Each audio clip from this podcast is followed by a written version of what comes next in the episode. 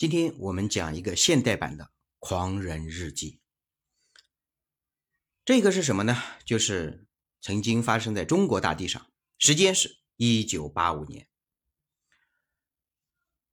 你知道有一个人自称为大有国，而且还有了国君，有了丞相，有了军师。这个人是曾应龙。当他一家艰难度日的时候，有一个名为马兴的算命先生找到了曾应龙。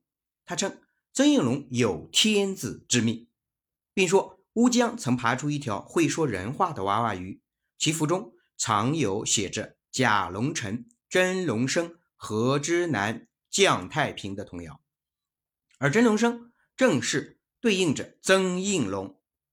马兴还告诉曾应龙，这一切都是上天的旨意哦。他也是按照上天的指示找到了曾应龙，希望曾应龙可以称帝为王，建立全新的国家。记着背景：一九八五年。曾应龙听了马兴的话，只得顺应天命了，成了天子，国号为大有。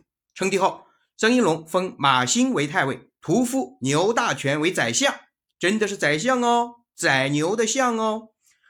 经常与这一文一武两位大臣共同商讨国事，后来还曾占领了县医院。哇，这就是大有国。你可以查询一下大有国这段历史，你会不会觉得可笑呢？其实这就是认知。一个人的认知，最终决定了这个人走向哪里。走向何方？我们的认知是大有国的国君吗？